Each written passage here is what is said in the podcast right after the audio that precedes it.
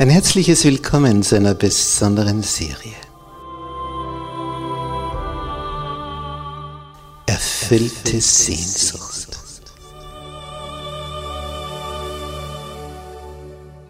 Die Welt der Bibel.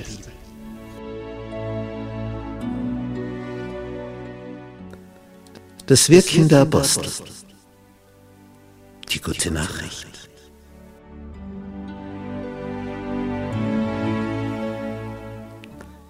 War das am Anfang mit den ersten Christen? Wie ging das vor sich? Wie ist diese Urgemeinde entstanden? Wie, wie haben die ihr Dasein gestaltet? Und dann der große Apostel Paulus. Wo ist er überall hingezogen? Wie schaffte er es aus dem Nichts, eine Christengemeinde nach der anderen zu gründen, in heidnischem Umfeld? Was war sein Geheimnis? Für seine Kraft.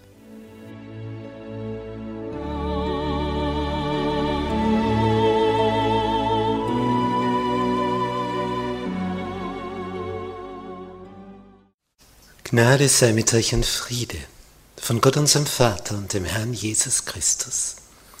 In unserer Serie über das Wirken der Apostel heute die letzte Reise von Paulus nach Jerusalem. Und dazu begrüße ich auch herzlich all unsere Zuseher im Internet.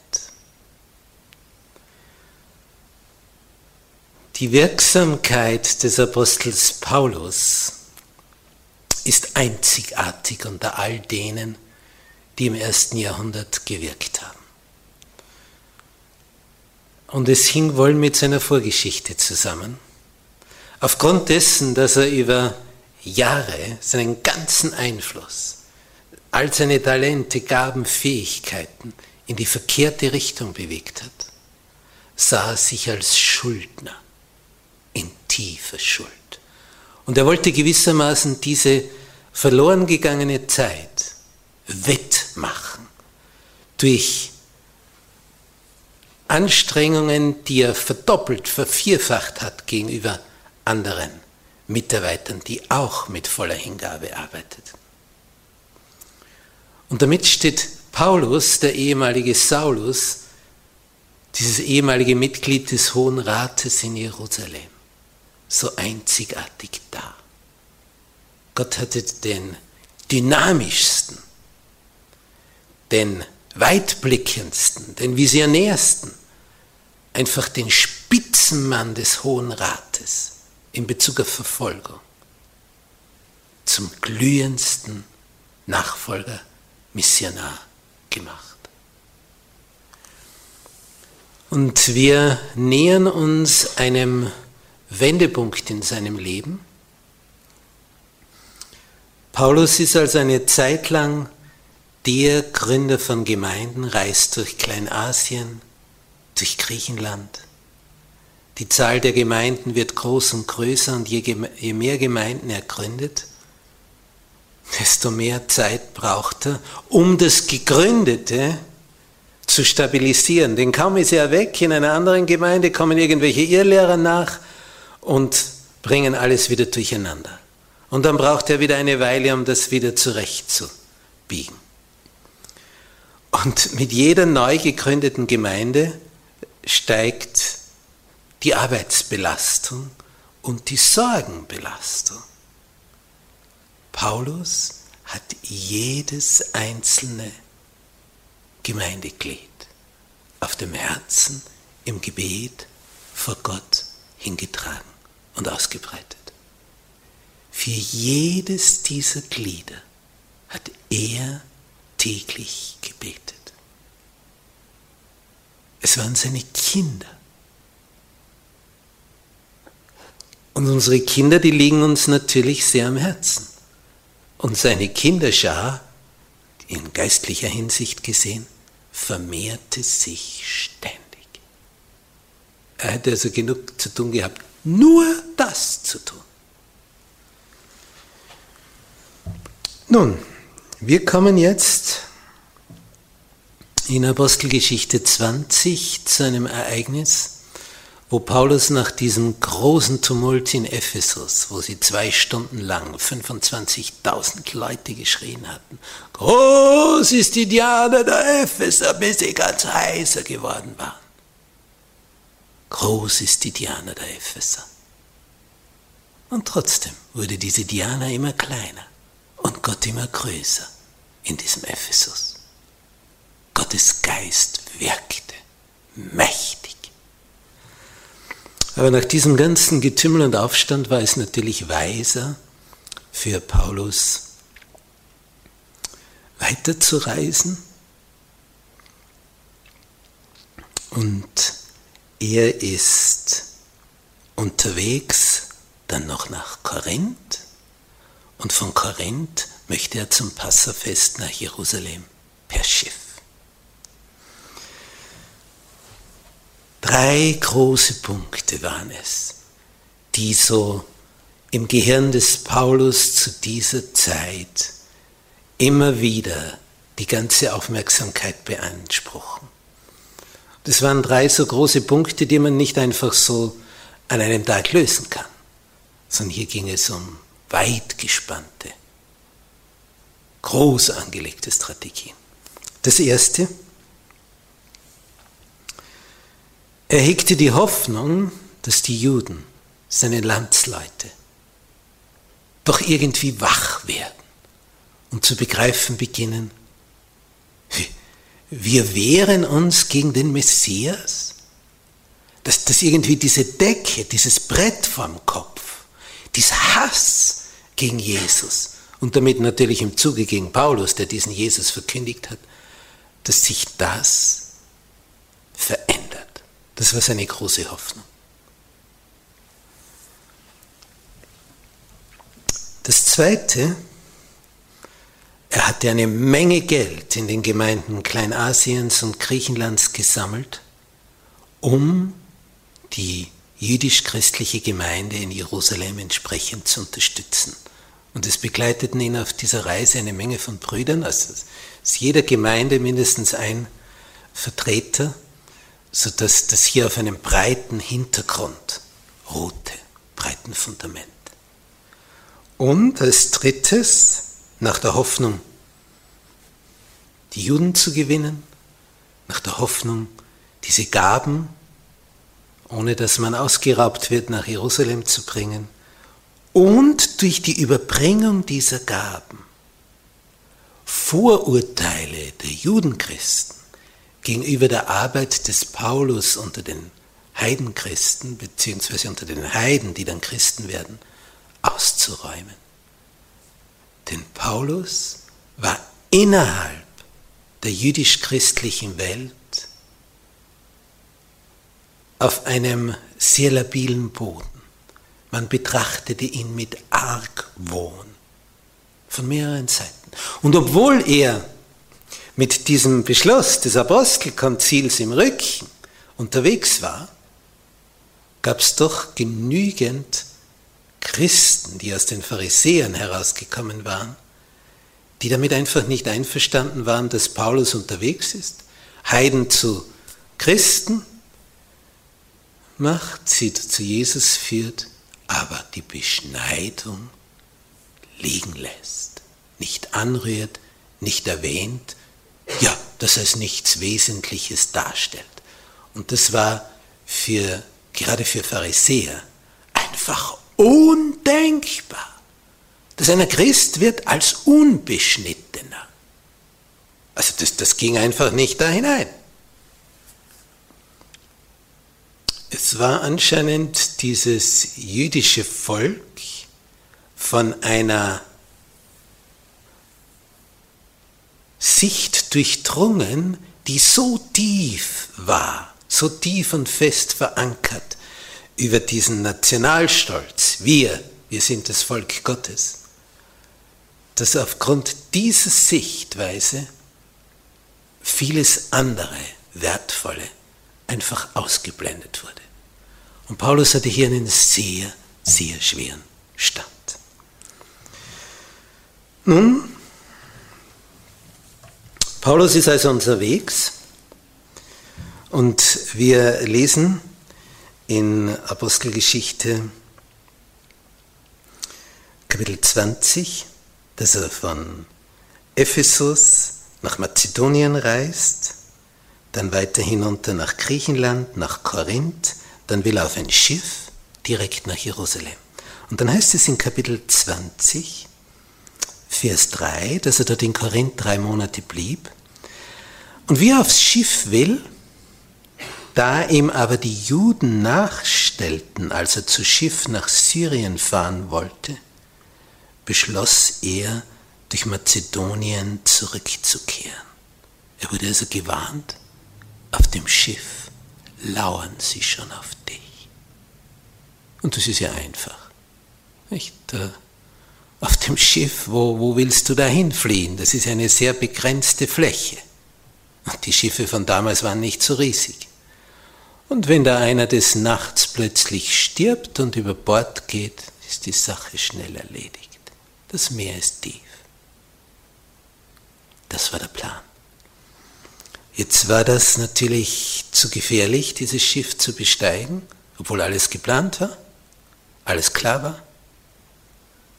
Und, und er schon da aufsteigen will auf dieses Schiff, beschließt er, den Riesenumweg über Land zu nehmen. Wenn wir das auf der Karte ein bisschen betrachten,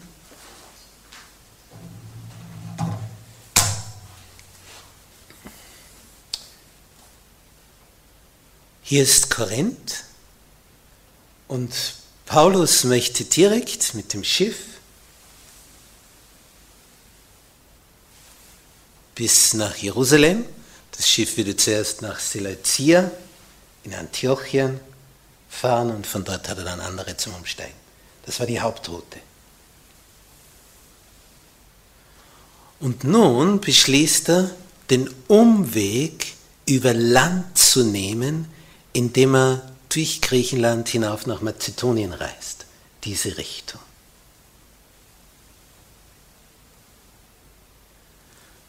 Also allein nur, wenn man das auf dieser Karte betrachtet, was das schon für ein Umweg ist. Aber man muss sich vorstellen, das ist der ganze griechische Staat.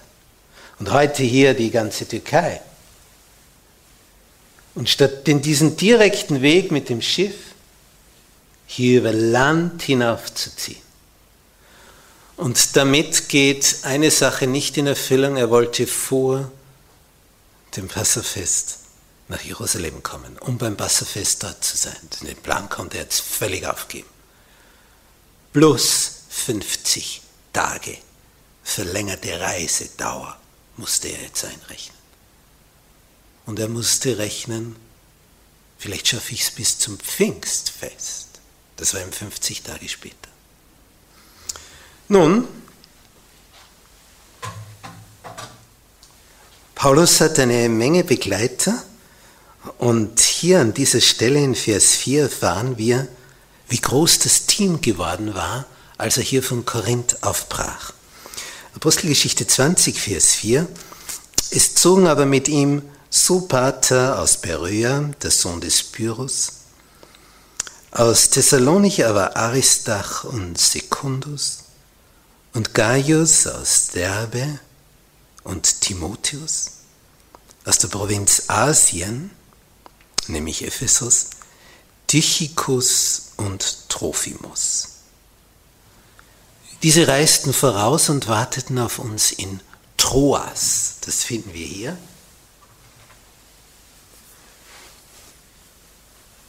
Hier befindet sich Troas.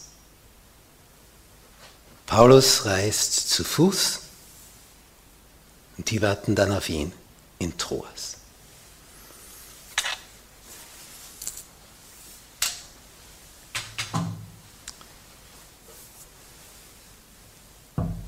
Heißt in Vers 6, wir aber fuhren nach den Tagen der ungesäuerten Brote mit dem Schiff von Philippi ab und kamen am fünften Tag zu ihnen nach Troas und blieben dort sieben Tage. In Philippi hat er jetzt also das Passafest gefeiert und nicht in Jerusalem. Das war bedingt durch den Plan, ihn auf dem Schiff zu ermorden. Dem er ausgewichen ist, dieser Betrug. In Vers 7 nun ist etwas berichtet. Sie sind am ersten Tag der Woche versammelt. Das ist eine Abschiedsversammlung. Paulus will am nächsten Tag weiterreisen. Es ist also nicht ganz klar, weil es hier eine Nachtversammlung ist, war das in der Nacht von Samstag, von Sabbat auf Sonntag? Oder am untergehenden ersten Tag, wenn also die Sonne untergeht und schon in Richtung Montag. Jedenfalls, es ist eine Abschiedsversammlung, daher feiern sie auch das Abendmahl. Und es ist die letzte Versammlung, sie sehen sich vielleicht nie wieder. Und Paulus predigt und sagt ihnen noch das und das und es wird Mitternacht. Es zieht sich das Ganze hin. Und es ist auch erwähnt in Vers 8, es waren viele Lampen in dem Obergemach, wo wir versammelt waren. Und diese Lampen von damals, die brauchten viel Sauerstoff.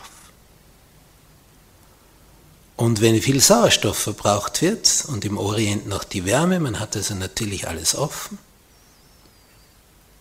aber doch, das wirkt sich aus auf die Lungen, auf den Blutkreislauf, da wirst du müde.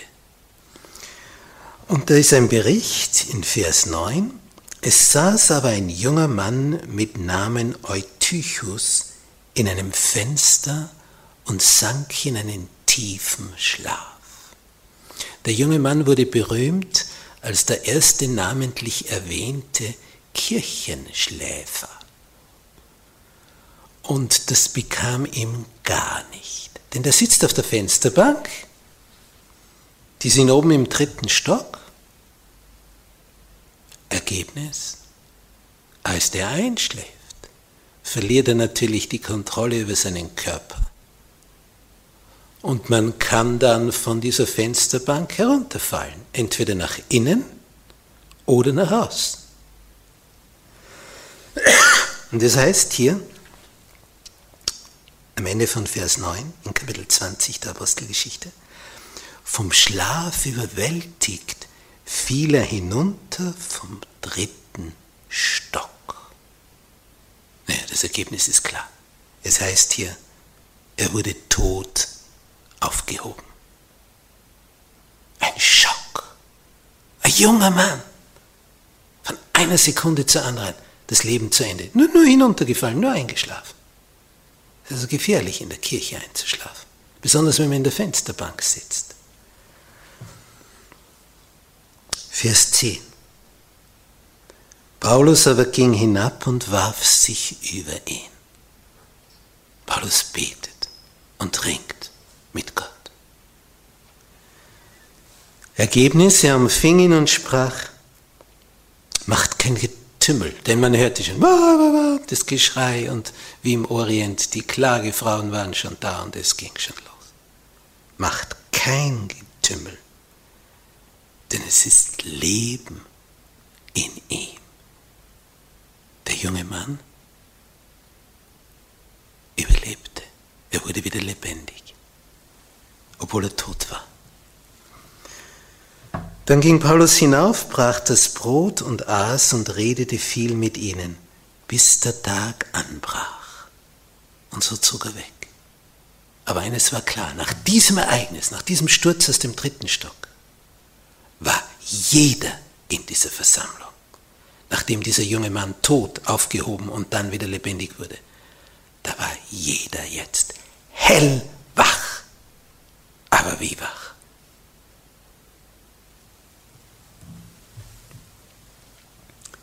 Sie brachten den jungen Mann lebend herein und wurden nicht wenig getröstet. Eine zweite Chance hat er bekommen. Kennst du auch so etwas in deinem Leben? wo so haarscharf, haarscharf an der Grenze vom Leben zum Tod vorbeiging? Hat mir vor kurzem eine hochgestellte 60-jährige Persönlichkeit erzählt. Das junge Mann mit einem flotten Flitzer seines Vaters unterwegs. Und damals gab es noch nicht so viele Autobahnen.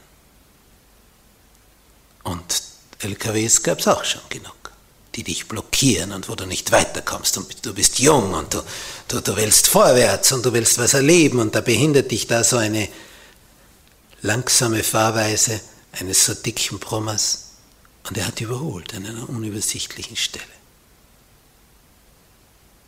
Hatte ein flottes Fahrzeug, aber es war zu langsam aufgrund dessen, weil es eine unübersichtliche Stelle war mit einer Kurve.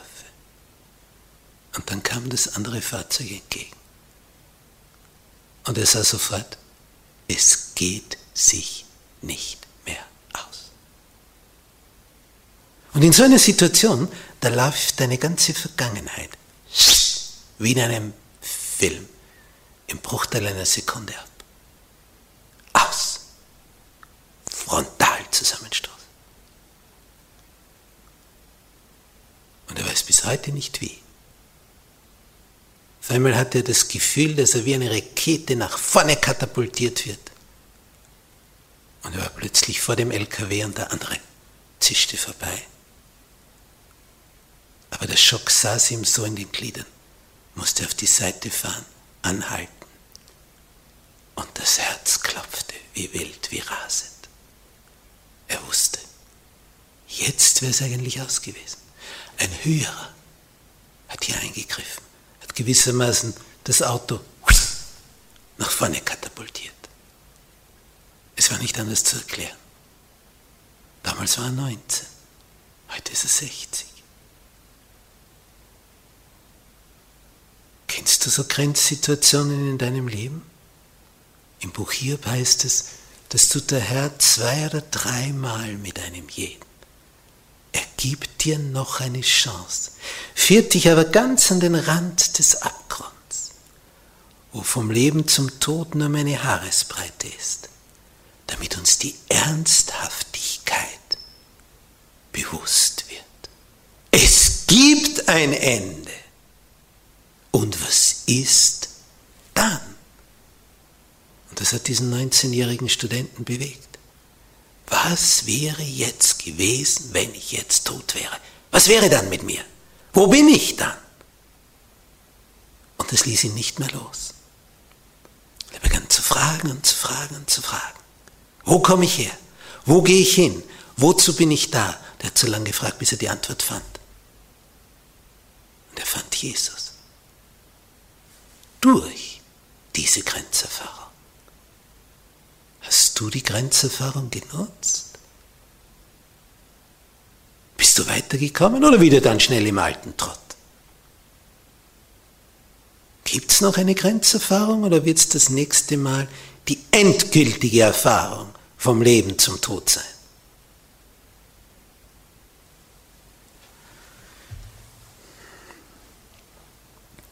Und dann kommt eine Reise, die sehr genau beschrieben ist, Ort um Ort, Stück um Stück, die kleine asiatische Küste entlang, damals total griechisch besiedelt.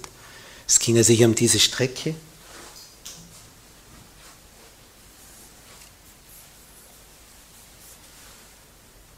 Paulus zieht also hier hinauf und dann hier diese ganze Küstengegend herunter, zum Teil zu Fuß, zum Teil mit dem Schiff und kommt hier nach Milet, das ist nicht so weit weg von Ephesus, und er schickt dann zu den Ältesten von Ephesus, dass sie nach Milet herüberkommen sollen.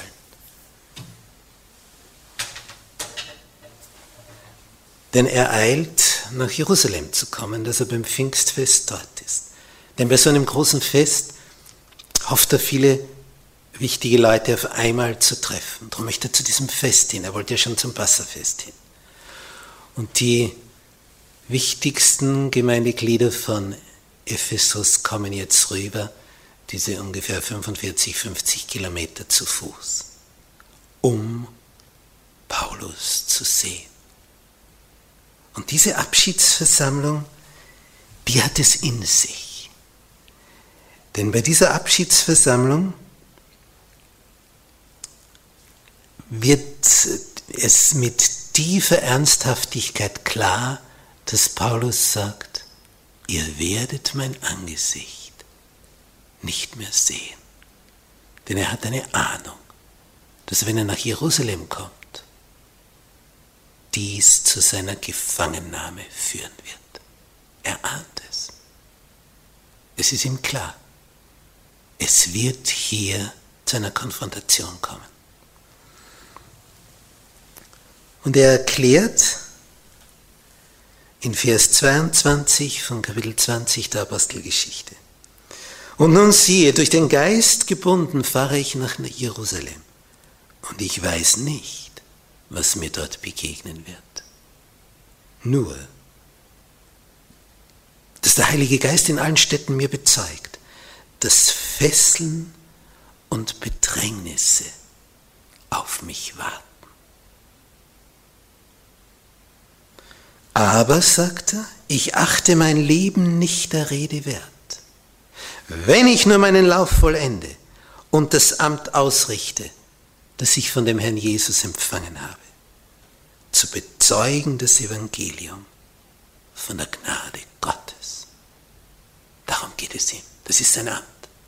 Zu bezeugen das Evangelium von der Gnade Gottes. Und nun siehe, ich weiß, dass ihr mein Angesicht nicht mehr sehen werdet. Ihr alle, zu denen ich hingekommen bin und das Reich gepredigt habe.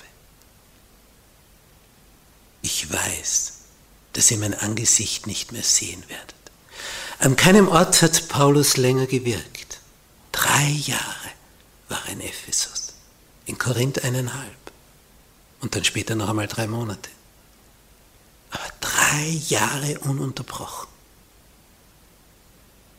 Das war eine lange Zeit im Vergleich zu dem, was Paulus sonst irgendwo an Zeit verbrachte. In manchen Gegenden war es nach ein paar Wochen schon vorbei, weil die Steine schon flogen. Er hatte also hier eine tiefe Bindung zu diesen Ephesern entwickelt. Und nun sagt er, ich weiß, dass ihr mein Angesicht nicht mehr sehen werdet. Ihr alle. Da weinen sie.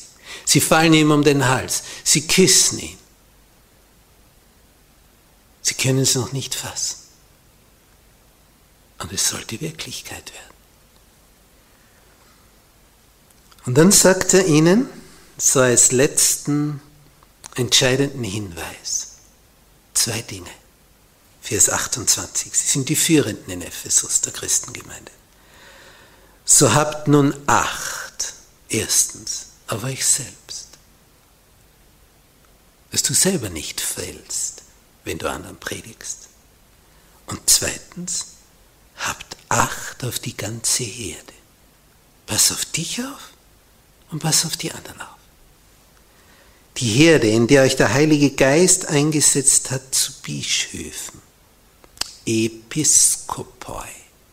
Wenn man vorne das E weglässt, Biskop, Bischof sind die Ältesten, die Gemeindeleiter, sind die Bischöfe. Habt Acht auf die ganze Herde, in der euch der Heilige Geist eingesetzt hat, zu Ältesten, zu Bischöfen, zu weiden die Gemeinde Gottes, die Jesus durch sein eigenes Blut erkauft hat. Ein hoher Preis. Denn das weiß ich, dass nach meinem Abschied reißende Wölfe zu euch kommen, die die Herde nicht verschonen werden. Angriff von außen. Nächster Punkt, was weiß er noch? Auch aus eurer Mitte, Angriff von ihnen, werden Männer aufstehen, die Verkehrtes lehren, um die Jünger an sich zu ziehen. Darum seid wachsam. Seid wachsam. Und denkt daran, dass ich drei Jahre, hier erfahren wir es, die Zeit, denkt daran, dass ich drei Jahre lang Tag und Nacht nicht abgelassen habe, einen jeden unter Tränen zu ermahnen. Und nun befehle ich euch, Gott, er übergibt die Schar der Ältesten dem Vater im Himmel. Einen besseren Betreuer gibt es nicht. Nun befehle ich euch Gott und dem Wort seiner Gnade. Und was kann dieses Wort? Und was kann dieser Gott? Der da mächtig ist, euch zu erbauen und euch das Erbe zu geben mit allen, die geheiligt sind. Das ist nicht eine Automatik. Das Erbe an die, die geheiligt sind. Und dann stellt er noch klar, wie er gewirtschaftet hat in diesem Ephesus. Ich habe von niemandem Silber oder Gold oder Kleidung begehrt. Denn ihr wisst selber, dass mir diese Hände zum Unterhalt gedient haben. Er hat als Zeltmacher gearbeitet. Und zwar, fügt er jetzt hier hinzu, diese Hände haben zum Unterhalt gedient für mich und die, die mit mir gewesen sind. Er hat die mitfinanziert, wirtschaftlich über Wasser gehalten, durch seinen Zeltmacherberuf. Er hat oft nachts gearbeitet und tags gepredigt.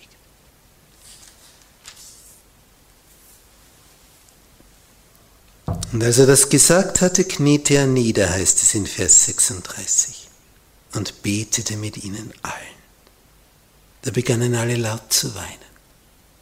Es begannen alle laut zu weinen. Sie begriffen, wen sie da nicht mehr sehen werden. Er hat die Gemeinde gegründet in Ephesus. Sie verdankten ihm die Befreiung aus der Sklaverei des Teufels. Ihm verdankten sie es. Und natürlich dem Vater im Himmel, seinem Sohn Jesus, dem Heiligen Geist. Aber Paulus war der Vermittler dieser Frohbotschaft gewesen. Und es das heißt am Anfang von Kapitel 21, als wir uns nun von ihnen losgerissen hatten. Wir spüren also in diesem Ausdruck, losgerissen. Die, die, die, die, die wollen ihn einfach nicht loslassen. Das Schiff will schon fahren. Ja, ja. So wie am Bahnhof, wenn der, der Lautsprecher verkündet.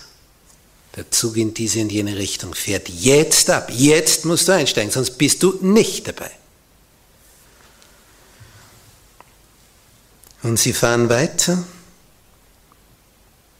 fahren weiter, kommen nach Zypern, nach Syrien, nach Tyros in Phönizien. Dort waren sie noch sieben Tage sind sie am Ufer und beten. Dann kommen sie nach Ptolemäus und dann kommen sie nach Caesarea an der Küste, bereits in Palästina, die wichtigste Hafenstadt für die römischen Truppen. Und sie gingen in das Haus des Philippus, heißt es in Kapitel 21, Vers 8, des Evangelisten, der einer von den sieben war.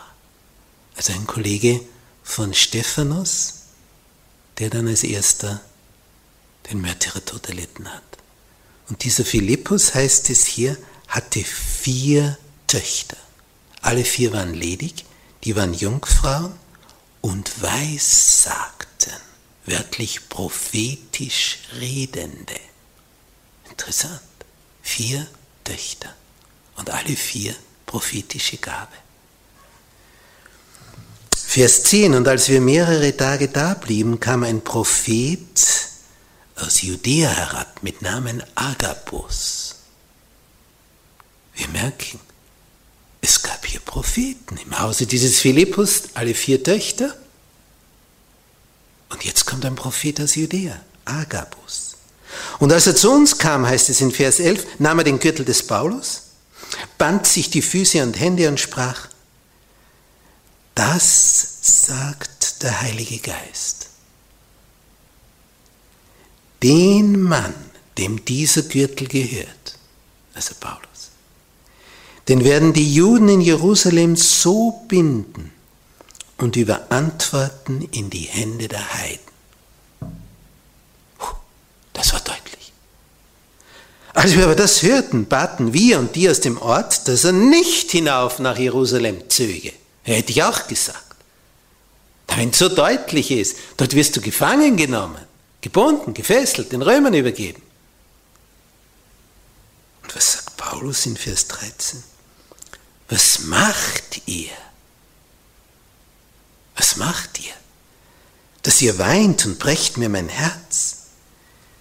Denn ich bin bereit, nicht allein mich binden zu lassen, fesseln zu lassen. Und er steigert das Ganze noch. Ich bin auch bereit zu sterben in Jerusalem für den Namen des Herrn Jesus. Da er sich aber nicht überreden ließ, schwiegen wir und sprachen, des Herrn Wille geschehe. Aber mit düsteren Vorahnungen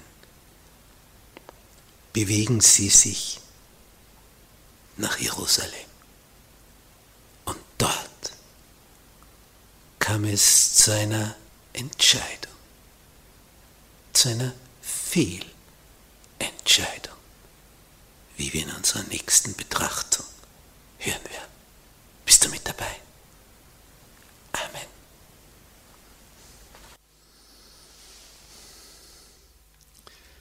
Unser Vater, der du im Himmel bist. Wir haben gelesen, dass sich das Freiwirken des Paulus seinem Ende nähert. Und du hast es durch prophetisch Redende schon angekündigt. Es wird geschehen. Gefangennahme, Fesselung. Aber selbst darin hast du einen Plan, Herr. Denn das Wort Gottes kann nicht gefesselt werden. Und der Geist kann nicht gefesselt werden. Du kannst durch Fesseln hindurch Freiheit verkünden. Danke, Herr, dass du aus den unmöglichsten Situationen den größten Gewinn herausholen kannst. Dir ist nichts unmöglich. Auch bei uns ist es so, hier und heute. Du wartest nur drauf, ob wir uns so ganz in deine Arme fallen lassen und dir völlig vertrauen, komme was da kommen mag. Danke, dass du niemals jemanden enttäuscht, der sein Vertrauen ganz auf dich setzt. Hab Dank, euer